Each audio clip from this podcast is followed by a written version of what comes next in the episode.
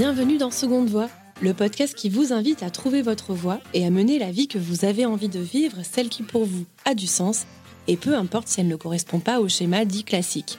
Je suis Célia Gouverneur, j'ai 32 ans, je suis rédactrice web et j'accompagne mes clients dans la création de leur propre podcast. En créant Seconde Voix, j'ai voulu donner la parole à ceux qui se sont libérés d'une voie traditionnelle pour se réaliser entièrement. Je suis partie du constat que depuis notre enfance, la société nous encourage à suivre une seule et unique voie sans se poser véritablement de questions. Et vous savez, cette voie qui nous fait croire que réussir sa vie, c'est forcément valider des rites de passage et cocher des cases. Alors, si cela convient à certains, pour d'autres, ce schéma les freine dans leurs envies profondes et finalement les projette dans une vie qu'ils ne souhaitent pas forcément. Pour déconstruire les clichés, vous déculpabiliser et vous ouvrir le champ des possibles, je suis partie à la rencontre de personnes inspirantes pour recueillir leurs itinéraires de vie. Entrepreneurs, anonymes, personnalités ou même sportifs, que ce soit dans leur vie professionnelle ou personnelle, tous ont pris leur vie en main et ne regrettent pas leur choix.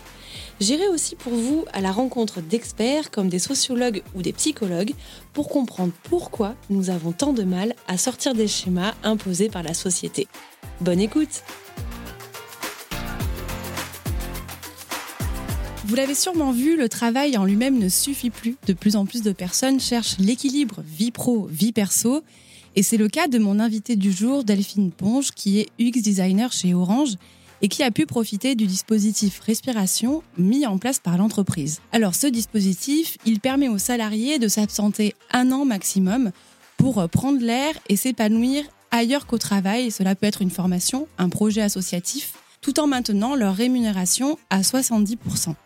L'idée, je précise, c'est de ne pas se sentir en congé, on ne part pas forcément faire le tour du monde, mais vraiment de s'investir ailleurs, d'apprendre de nouvelles choses, de retrouver du sens aussi, de mieux se connaître et de revenir dans son poste en rapportant ce plus acquis grâce au dispositif. Aujourd'hui, j'ai voulu interroger Delphine sur l'impact de cette pause sur euh, sa vie perso et pro, et elle nous dira si le changement de voie est bénéfique pour se sentir bien, pour euh, lutter contre une certaine lassitude liée au travail. Je l'ai invitée aussi parce qu'elle incarne cette génération qui switch entre plusieurs métiers, plusieurs expériences, qui se réinvente en fonction de ses priorités ou de ses envies. Son discours frais, franchement, je trouve qu'il fait du bien et il nous rappelle qu'on a le droit de vouloir changer et apprendre de nouvelles choses à n'importe quel âge.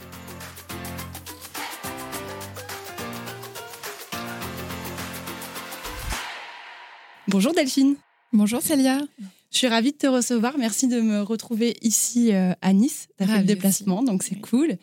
Avant qu'on parle du dispositif respiration, je voulais euh, bah, en savoir plus sur toi. Quel type d'enfant étais-tu? Tu aspirais à quoi? Est-ce que tu avais déjà un métier en tête ou une certaine forme de vie ou, pas? Enfin, à quoi tu aspirais? Alors honnêtement, j'ai pas énormément de souvenirs de, mon enfance. J'ai eu, je pense, une enfance euh, euh, aimante avec des parents qui étaient présents, attentionnés. Euh, on m'a rapporté qu'apparemment, je disais souvent tout seul parce que je voulais faire les choses comme une grande. J'étais très dynamique, très active, mais en même temps capable de me poser de longues heures pour créer des, créer des choses. Voilà, j'avais un petit frère adorable. Euh, trois cousins, donc j'étais quand même dans un univers euh, masculin. Euh, je grimpais aux arbres, je jouais au foot. voilà, je faisais pas forcément, j'étais pas forcément le cliché de la petite fille comme on peut l'imaginer. Et au niveau métier, quand j'étais petite, j'ai pas tellement switché. J'avais vraiment un seul métier en tête. Je voulais être psychologue. Tu sais pourquoi? Bah ouais, je pense que j'étais j'étais intriguée en fait par par l'humain, par le comportement humain. Euh, j'ai mis du temps avant de m'en rendre compte, mais j'étais, je pense, j'étais hypersensible. Ça, je m'en suis rendu compte il y a à peine mhm. quelques quelques années. Et du coup, voilà, ça m'interrogeait toutes ces émotions qu'on peut ressentir. Euh. D'accord. Et à partir de jusqu'à quand en fait tu as poursuivi cette envie de as fait des études de psychologie tu ouais ouais ouais je suis partie en psycho direct et puis en fait finalement en quatrième année j'ai vraiment flashé sur la psychologie cognitive qui était beaucoup plus euh, scientifique, beaucoup plus euh, voilà, expérimentale, beaucoup plus cartésienne, parce que j'avais quand même ce côté aussi euh, de douter et d'avoir besoin de matière un peu pour, euh, pour prouver ce que j'avance. Et donc j'ai un peu délaissé, enfin complètement même délaissé la psychologie clinique. Et je suis vraiment partie dans cette voie. Et c'est là que j'ai découvert l'ergonomie ou user experience mmh. research, comme on dit aujourd'hui. Et voilà, et du coup j'ai bifurqué dans cette voie. D'accord. Mm. Ok, et c'est là que tu es arrivé chez Orange? Ouais, j'ai eu un parcours assez classique puisque j'ai fait mon stage de fin d'études chez Orange et ça a été un vrai coup de cœur professionnel en fait. parce que j'ai fait mes, mon stage dans les équipes de recherche et développement. Donc voilà, il y avait tout ce que j'aimais, l'innovation, le, le, temps de pouvoir mener à bien des projets. L'ambiance dans les équipes était super sympa. Donc je voulais vraiment rentrer en fait chez Orange. Ça s'est pas fait tout de suite. J'ai d'abord euh, été euh, consultante en prévention des risques pro euh, à la médecine du travail. Et ça a été très fort parce que j'y suis restée qu'un an, mais j'ai vraiment vu des, métiers très différents, des conditions de travail très dures. Au sein de chez Orange? Non, là, c'était. C'était là, je suis partie carrément à Lille, j'ai traversé la France pour ce premier job. Et en fait, j'étais donc j'étais dans le Pas-de-Calais, en fait, pour être précise. Euh, et, j'avais plein d'entreprises euh, voilà, à, visiter avec, avec le médecin. Et euh, c'était très fort parce que ça me, ça me sortait complètement de ce milieu de recherche d'ingénieurs que je connaissais. je suis allée bah, au contact des aides-soignantes, de personnes qui travaillent dans les usines. Enfin voilà, j'ai vraiment vu plein de jobs différents, des métiers assez durs, des conditions de travail assez difficiles. C'est vraiment un super job. Je ne suis pas mmh. restée parce que moi j'avais cette idée de travailler chez Orange. Mais, mais voilà, c'était vraiment hyper intéressant. Et en tout cas, moi, ça m'a calé sur ce que j'avais envie de faire ça m'a confirmé encore plus euh, ce que j'avais envie de faire. D'accord. Donc, quand tu as intégré Orange, c'était au service euh, UX Design, c'est ça? Ouais. Et après, tu as bifurqué dans le service recrutement, c'est bien ça? Ouais, ouais, ouais. Bah, en fait, ça a été, euh, ça a été un, peu, un peu par hasard au début. Et puis après, moi, j'y ai vraiment trouvé du sens et un véritable fil rouge. Mais en fait, au bout de 6-7 ans en, UX Research, j'ai eu envie de retourner auprès de ma famille. J'ai vraiment ressenti ce mhm. besoin en fait de retourner dans le sud de la France. Mais simplement, il n'y avait pas mon métier chez Orange euh, mm. vers, vers Aix-en-Provence. Donc, euh, j'ai une collègue qui m'a dit Ah, mais euh, tu as quand même fait des études de psycho, tu sais recueillir, analyser finement le besoin. voilà, donc peut-être le recrutement, ça pourrait te, te convenir. Et je t'avoue qu'au début, j'ai dit why not, mais franchement, c'était vraiment pour revenir dans le sud.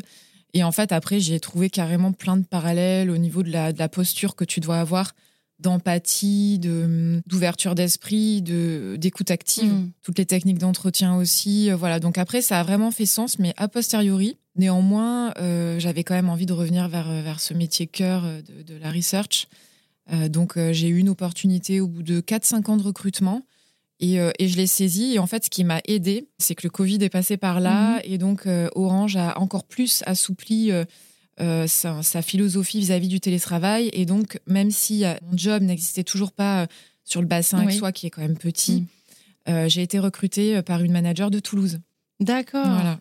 Ok, donc tu as pu revenir dans l'UX ouais, ouais, D'accord, grâce au télétravail. En voilà, c'est ça, ouais. Ok. Sur cette première partie, là où finalement tu as switché, est-ce que tu étais à l'aise avec ce switch? Est-ce que, est que déjà tu avais cette envie de, de voir autre chose? C'était déjà présent chez toi ou pas? Bah, je pense oui quand même parce que bon, j'avais fait de la research pendant sept ans et puis moi je suis super à l'aise en fait pour, euh, pour changer. Euh, je suis très curieuse mm. depuis toute petite. Euh, voilà, pour répondre à ta question, ça c'est quelque chose qui revient souvent quand on parle de moi petite. j'ai aimé aller voir d'autres choses. Donc moi j'aime bien en fait. Je prends ça comme un challenge et puis je savais je, savais que ma motivation principale c'était de, de, retourner dans le sud. Mm. j'ai été hyper bien accompagnée aussi, il faut dire par Orange. J'ai été formée à Paris voilà, je, savais où je mettais les pieds. C'était quand même, euh, quand même bien fait, donc j'étais en confiance. Oui, c'était cadré, oui. Oui. Alors, euh, on va parler du dispositif respiration. J'aimerais te demander pourquoi il a été mis en place et euh, pourquoi toi, en fait, tu t'es positionné sur ce dispositif, si ça a été le cas. Et j'aimerais aussi que l'on parle parce que effectivement, quand on pense à Orange, on pense à la vague de mm. suicides qu'il y a eu euh, il y a une quinzaine d'années à peu près. Bon, c'est plus le cas maintenant, mais c'est vrai que ça reste encore dans l'inconscient collectif mm. comme une entreprise où euh, il y a de la souffrance au travail, il y a des problématiques liées à cette souffrance au travail. Est-ce que ce dispositif a été mis en place en réaction? Est-ce qu'il y a une réelle politique de, prise de conscience du bien-être des salariés de chez Orange? Alors, je pourrais pas répondre de manière très précise à mm. ça parce que euh, j'étais pas assez haut placée dans les petits papiers RH pour savoir pourquoi euh, ils ont mis ça en place. Moi, en plus, j'ai été embauchée après euh, cet épisode douloureux. Mm. Pour le coup, j'ai pas du tout senti. Enfin, moi, j'ai toujours été bien chez Orange parce que, bah, comme je te dis en recherche et développement, les conditions de travail étaient au top. Après, j'ai voulu changer, j'ai été hyper bien accompagnée. Après, je me suis dit non, finalement, je retourne en design. Bah, ok, euh, ça s'est fait en moins d'un an. Euh, on m'a permis de faire un bilan pro. Enfin, honnêtement, euh, voilà, moi, je, vraiment, je ne peux pas me plaindre. Ce que j'ai observé quand j'étais en ressources humaines, par contre, c'est qu'il y avait beaucoup de réflexions sur le bien-être au travail. Ça, c'est clair que c'est vraiment un enjeu majeur mmh. dans, cette boîte. Alors, sûrement lié à ce que, ce que la boîte a traversé mmh. avant, avant que j'arrive.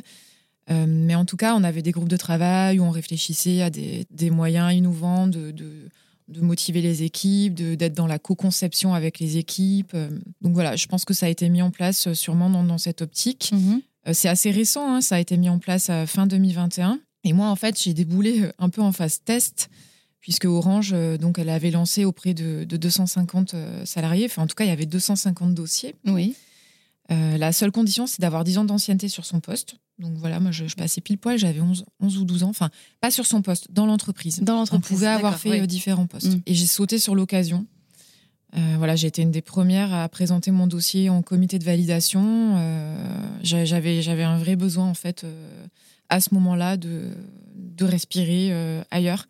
Pour le coup, euh, moi, je pense que c'était pas du tout lié que euh, au fait que ça faisait 10 ans que je faisais le même job. Il y avait d'autres choses. Et c'est quoi ces choses-là alors?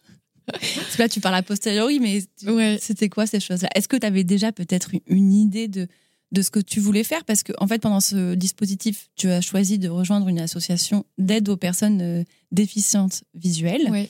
Est-ce que déjà c'est quelque chose que tu avais en tête Alors oui, puisqu'en fait, j'étais déjà engagée dans cette cause au moment où j'ai démarré chez Orange. D'accord. En fait, en recherche et développement, j'avais une partie de mon activité qui portait sur des projets d'accessibilité numérique. Et il se trouve que je travaillais en fait avec cette association euh, qui me permet aujourd'hui de, prendre ce, dispositif, qui est l'association Valentin à Et euh, en fait, j'allais voir les, les, personnes pour les prendre comme testeurs de nos produits. Ah, d'accord. Et j'avais eu un bon feeling avec cet assaut. Et puis, en fait, avant de demander le dispositif respiration, je m'étais réengagée comme bénévole. Euh, alors, tu vois, je devais être bénévole genre en mars. Mhm. Et j'ai demandé le dispositif. Euh, enfin, je suis partie en dispositif en juin.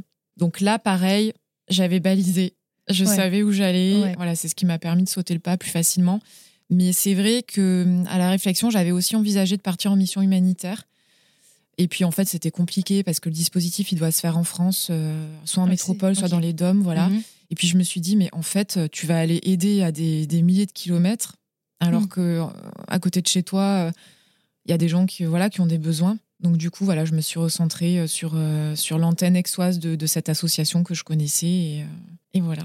Et tu y es encore et tu t'épanouis encore Ouais, je suis quasiment à la moitié là. je reprends mon job chez Orange en juin. D'accord. Euh, je m'épanouis énormément, beaucoup plus que ce que, que, ce que j'imaginais. En fait, je suis honnêtement, je suis partie un peu fatiguée quand même parce que le Covid m'avait mmh. vraiment, euh, vraiment usée en fait. Mmh à ce moment-là, j'étais en ressources humaines et moi, j'ai clairement pas fait partie de la team euh, binge, watching sur le canapé. Oui, j'imagine. Ouais, moi, c'était pas du tout ça. J'avais 40 dossiers. Euh, ma collègue euh, a attrapé le Covid, donc elle est partie. Habituellement, j'encadrais des renforts CDD. Là, je les ai pas eus. donc, je me suis retrouvée à faire trois fois plus de boulot. voilà que, enfin, on a, on a fait comme on a pu. Hein. Et ça a été assez dur. Et parallèlement à ça, en plus, je, je m'étais mis en tête de passer une certification en recrutement via l'école de Paris. Donc je l'ai eu, je suis super contente, mais voilà, c'était très intense et j'étais fatiguée. Et après, plus personnellement aussi, j'ai vraiment pas eu de bol à cette période. J'ai eu... Ah, désolée, je suis émue, mais, voilà, j'ai eu deux décès dans ma famille, de, de personnes très proches. Ouais. Et mm. plein d'autres choses aussi qui me sont arrivées. Je rentrerai pas dans les détails, mais euh, tout ça pour dire que voilà. C'était une période noire. Quand on vit euh, des choses difficiles, ouais, en fait, ça a changé carrément mon rapport à, la santé. J'ai eu des soucis de santé mm-hmm. aussi. Euh, et à la vie et à la mort et voilà à plein de choses. C'était pas c'était pas les premiers décès que, je mm. vivais bien sûr, mais en tout cas le fait que ça soit deux comme ça rapprochés, assez violents euh, dans ce contexte mm. euh, anxiogène de Covid, etc. je pense qu'il y a eu un point de non-retour en fait chez moi. Une prise de conscience. Mm. C'est ce que tu disais tout à l'heure quand tu évoquais le fait que si tu as pris ce dispositif, c'est pas forcément parce que tu étais lassé de ton job. Tu allais chercher peut-être quelque chose aussi de plus profond. Oui, oui, oui, c'est clair. Après, euh, bah voilà, je me suis aussi dit, ça fait quand même plus de dix ans que je rends de mm. bons et loyaux services chez Orange. Donc, euh, j'ai envie de faire autre chose. Après, je te, voilà, je te dirais honnêtement, je suis quand même partie en crabe. Ouais. Euh, parce que j'avais vraiment l'impression de quitter le navire. Orange, c'est comme une grande famille. Et puis, je m'entendais très bien avec ma manager. Parce qu'en plus, entre-temps, j'avais du coup re-switché vers, vers le, design. Le design, ouais. Et j'avais une super équipe. Ma manager, on a quasiment le même âge. Voilà. Donc je suis un peu partie euh, discreto. Euh, bon, euh, je fais quelque chose que peu de personnes mhm. osent faire. Voilà, comment ça va être reçu tout ça. Et puis en fait, j'ai eu, j'en ai bien parlé avec ma manager. Elle, était complètement derrière moi. Et puis au final, après, la com groupe Orange m'a rattrapée pour me dire, et eh, ça te dirait de, de, communiquer sur le dispositif auprès des médias. Euh, donc j'ai dit oui sans trop savoir là aussi à quoi m'attendre. et puis en fait, ça a pris une ampleur incroyable puisqu'il y a carrément France Inter qui a déboulé chez moi un matin euh, pour prendre le café et m'interroger sur ce que je faisais dans l'assaut. J'ai donné plein d'interviews, je crois que je dois être à genre 7 ou 8 euh, interviews. Donc au final, voilà, ça s'est très bien passé aussi. C'est aussi une expérience, tu vois, qui t'amène. Oui déjà tu fais de nouvelles choses et tout, c'est top. c'est clair, clair, Mais comment on fait quand on passe d'une grosse boîte comme Orange à une structure euh, locale, une asso euh, mm. Est-ce que euh, tu as une perte de repères dans, dans ta manière de. Je parle au début, hein, dans ta manière de travailler, d'aborder les choses? Comment on trouve sa place? Bah alors, ce qui est drôle, c'est que j'ai choisi une asso qui est quand même très importante, parce qu'elle date de, la fin du 19e et la VH, enfin l'association Valentin 8, c'est vraiment une grosse association. Il y a 4000 bénévoles de mémoire, euh, quasiment 400 salariés. Enfin, voilà. Donc je pensais en fait aller à nouveau vers quelque chose de, très très euh, gros, structuré, tout ça. Pas du tout. L'antenne d'Aix-en-Provence, euh, je la gère vraiment comme ma micro-entreprise ah en fait. les projets, je pars d'une page blanche, je suis mes envies, j'ai une, autonomie qui est quasi totale. Donc ça, c'est génial et je pense que c'est vraiment pour ça que, je m'éclate en fait. je me rends compte à quel point j'aime cet esprit d'entrepreneur. Euh, j'ai recruté des nouveaux bénévoles. Voilà, j'ai aussi noué de nouveaux partenariats avec la ville. On travaille très bien avec la ville et la métropole. On a plein de partenaires culturels. Euh. Ouais, c'est vraiment comme ma, comme ma petite entreprise en fait. D'accord. Donc le, finalement, le, la transition n'a pas été euh, trop perturbante ou pour toi? Bah non, honnêtement non. Après, au début quand même, je, je pense que quand je suis arrivée, j'avais pas, j'avais pas cette ambition. En fait, j'avais pas cerné le, le périmètre en fait des missions. En fait, ce que j'avais pas compris, c'est que finalement, le poste, c'était moi qui allais le faire. Mhm. J'avais une fiche de mission, voilà. Mais euh, au début, je suis arrivée, je me suis dit, bon, bah, je vais faire des activités pour les adhérents, mhm. euh, parce que notre objectif principal, c'est de proposer aux personnes déficientes visuelles des loisirs accessibles, en fait. D'accord. Donc, j'avais cette petite fenêtre. Et puis, c'est après que je me suis dit, mais on pourrait euh, faire plein de projets avec la ville, avec la métropole. On pourrait faire un événement autour du sport et du handicap. Voilà, il se trouvait qu'en plus, mon copain connaissait un champion olympique. Mhm. Donc, euh, et, c'est après, en fait, que j'ai eu cette fougue, on va dire. Euh, finalement, je pense que quand je me suis euh, reposée, après, bah, le naturel est revenu au galop et j'ai retrouvé mon côté hyperactif. de prendre les devants. C'est ça, ouais. D'accord. Quand tu arrivais, quand tu étais dans, dans l'entreprise, dans, l'association, est-ce que, par exemple, tu le soir, ça changeait quelque chose en toi? Je, je, m'interroge, est-ce que tu étais moins fatigué, plus fatigué Est-ce que tu te sentais utile? Euh, plus utile. En fait, j'aimerais savoir si ce, changement de mission et aussi le fait que ça a un sens, voilà, que c'est du concret, tu es dans du local, etc. Mm. Est-ce que ça a une influence sur la vie perso, sur le moral, sur la mm. confiance en soi aussi, peut-être? Oui, alors j'ai beaucoup réfléchi à cette question de l'utilité, parce que le journaliste de France Inter m'a carrément dit à la fin de l'interview, il m'a dit, euh, vous êtes, euh, enfin, il y a une obsession d'être utile. Mm. ça m'a marqué. Et en fait, je pense que c'est pas ça qui a le plus changé parce que chez Orange, j'ai quand même, un, quand même un job utile. Mm. Euh, la UX Research, elle est euh, très reconnue. Il y a beaucoup de designers chez Orange. Voilà, donc euh, je pense que vraiment ce qui a radicalement changé, c'est la liberté, l'autonomie, la rapidité aussi. C'est-à-dire que j'ai une idée, assez rapidement, je la mets en place. j'ai complètement les mains libres en fait pour la mettre en place. Et puis j'ai de la liberté dans mes horaires aussi, puisque finalement, voilà, c'est moi qui moi qui fais mon planning, je, je, gère ma charge de travail comme j'ai cette liberté, en fait, je vais forcément vers des choses que j'aime. Mm. Et finalement, je me rends compte aujourd'hui que je fais tout pour que chacune de mes actions ait du sens et un impact et que chaque heure que je passe euh, soit utile. Tu vois, un truc tout bête, mais j'ai oublié ce que ça fait d'être en réunion et de se demander ce qu'on mm. fait là, en fait. Ouais, les fameuses euh, réunions où tu es là pendant 2-3 heures et il se passe pas grand-chose. Ouais, c'est ça, c'est ça. Tout ne fonctionne pas hein, mm-hmm. dans l'associatif. Oui, je suis pas en train de dire, en plus, euh, on n'a pas énormément de budget. Mais euh, j'ai vraiment l'impression qu'à chaque fois que j'entreprends quelque chose, je sais pourquoi je le fais en fait. D'accord. C'est ça, mm. c'est ça qui a vraiment changé? Ouais, c'est ça qui a vraiment changé. C'est peut-être similaire à ce que peuvent connaître certains freelances en fait, mm.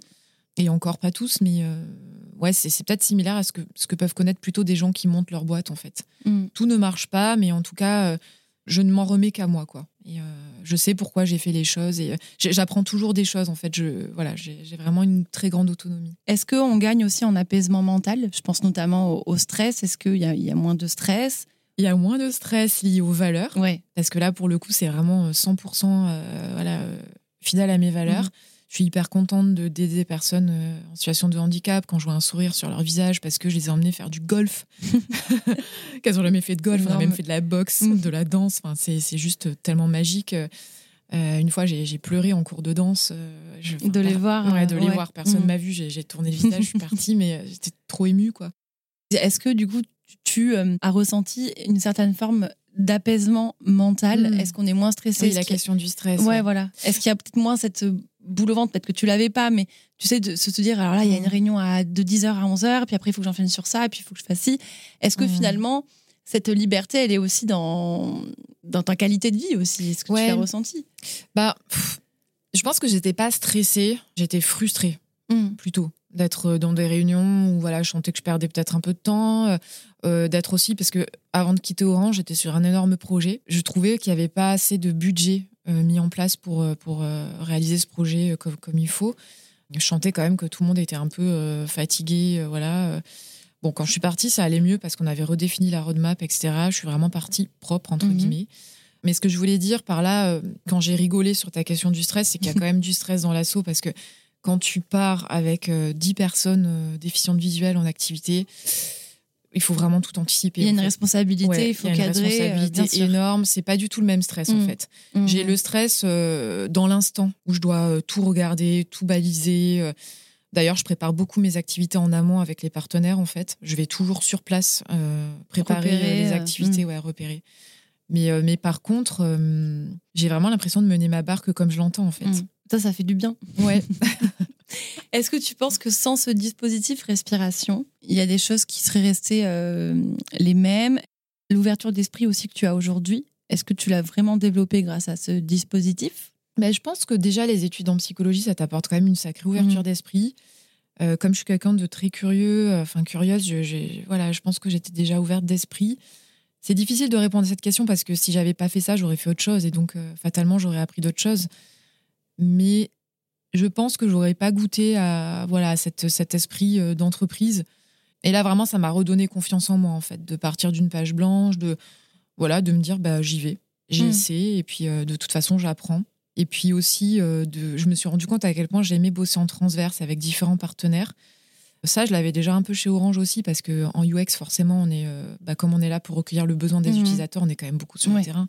C'est assez proche, en fait, finalement. Il y a quand même aussi des méthodologies tu vois, là, je sensibilise euh, les, euh, les étudiants euh, sur l'accessibilité numérique. Bah, il y a un lien qui est extrêmement fort mhm. avec ce que je faisais déjà. C'est sûr, ouais. Mais en tout cas, oui, ça m'a reposé quand même parce que j'ai beaucoup gagné aussi en productivité. En fait, j'ai pris du temps pour me questionner sur, euh, sur ma manière de travailler. Je me suis formée aussi. Euh, je suis le podcast Bye Bye Procrastination de Claire Vitou avec attention. Euh, je me suis formée aussi par l'école Freemote. J'ai pris du temps, en fait, voilà, pour écouter des podcasts comme le tien. Mhm. Ça m'a énormément aidé. Donc, j'ai eu une prise de recul sur mes pratiques et j'ai vraiment gagné en productivité. Moi, je le sens vraiment Là, je dois être à, je pense, une trentaine d'heures par semaine, mais j'ai vraiment l'impression de hyper bien bosser, quoi. T'as gagné aussi euh, peut-être en, confiance en toi? Ouais. Ouais. Ouais, complètement. T'as développé ça aussi? Ouais, ouais. Mm. ouais, Le fait de, euh, de faire de nouveaux projets, euh, de, de, recruter des gens, de, bah, d'intervenir sur différents médias, tu vois oui, je pense que j'ai gagné en confiance. Ouais. Tout à l'heure, tu parlais de liberté et que ça t'a hum, aussi euh, amené une certaine vision de euh, la vie indépendante. Mm. Il me semble que tu mm. as créé ton statut, donc tu es freelance. Oui. tu as créé ta micro-entreprise, c'est ça Oui, ouais. ça aussi, c'est une surprise. Je m'attendais pas du tout à faire ça, en fait. Ouais, tu n'étais pas du tout destinée à, entreprendre. Et alors, comment ça se passe? Tu... C'est dans le recrutement, c'est ça? Alors, au début, je voulais faire à la fois du recrutement, parce qu'on était venu me chercher pour le coup en recrutement, et la UX Research. Et là, je suis vraiment en train de, de me recentrer sur la, la UX Research. C'est tout frais, hein. j'ai créé ça en novembre. Euh. Félicitations. Merci. Donc, je réseaute beaucoup, euh, beaucoup sur LinkedIn. Et là, donc, je, suis censée reprendre euh, chez Orange en juin. Euh, ma, manager me propose un poste qui m'intéresse beaucoup. Mhm.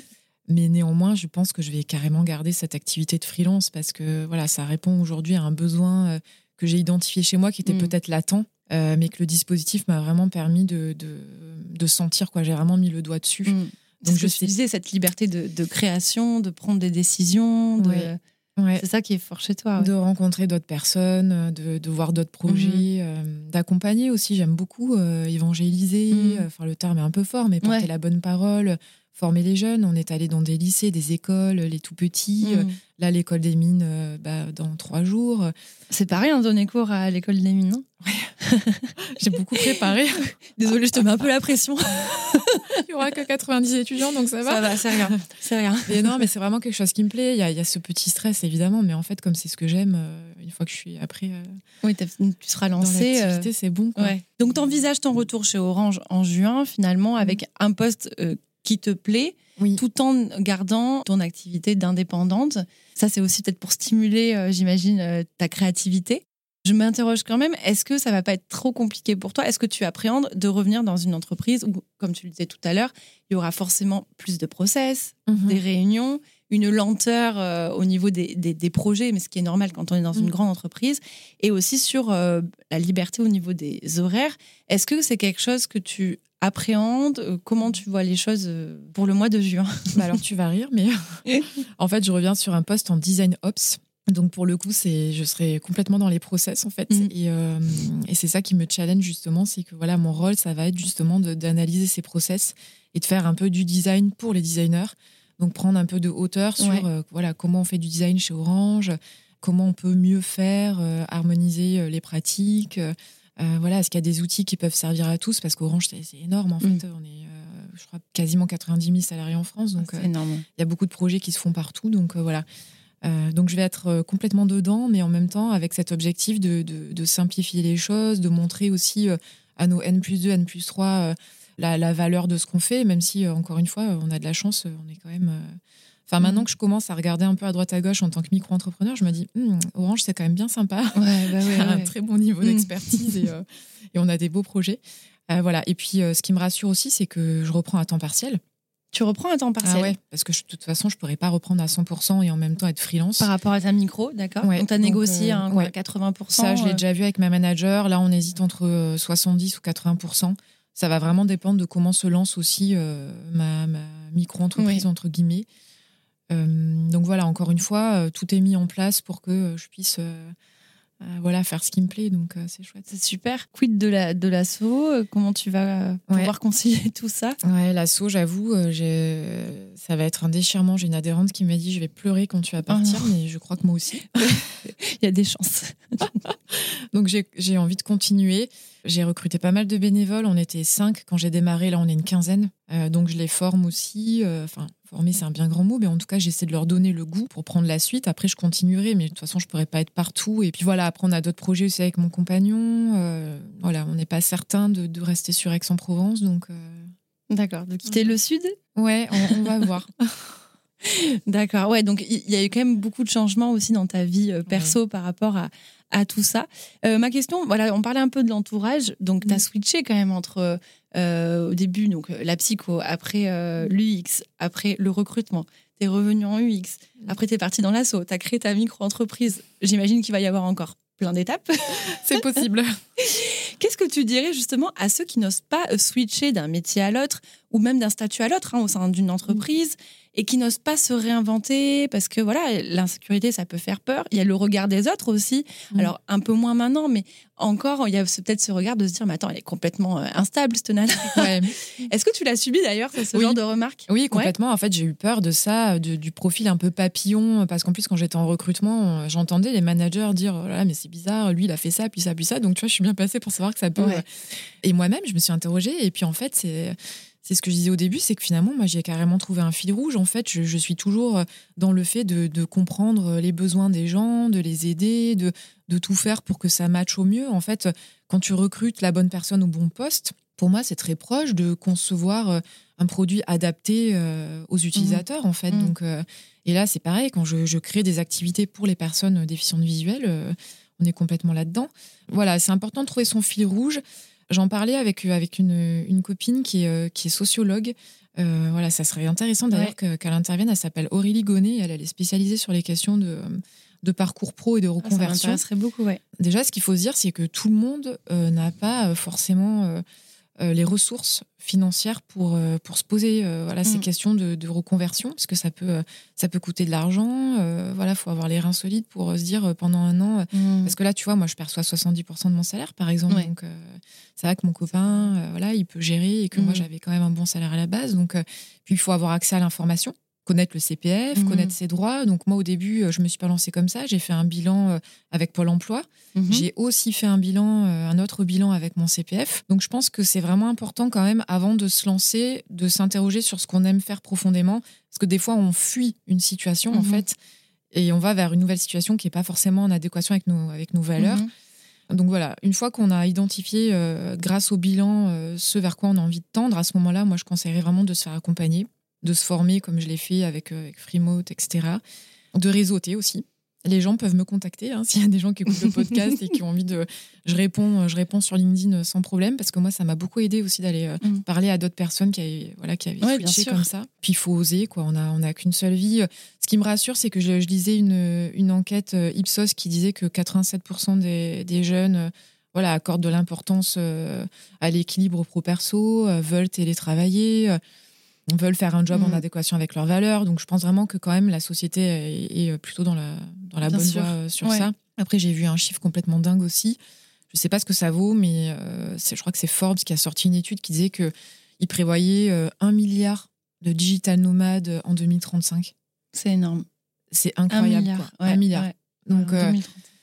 Après, voilà, ça s'adresse à, à une population qui peut euh, se permettre de bosser juste avec son Oui, oui, oui. ordinateur. Mais, Mm. euh, mais là aussi, moi, je me questionne. Quoi. Je me dis, euh, il y a quand même une véritable envie Mm. de, bah, voilà, d'aller voyager, de ne pas faire que, Que métro, boulot, dodo. Ouais. Comment tu te projettes dans les années à venir? J'ai l'impression que tu n'as aucune limite finalement, et je trouve ça génial. Est-ce que, enfin, tu vois, j'ai l'impression que du jour au lendemain, tu pourrais tout à fait changer complètement de vie, avoir d'autres projets.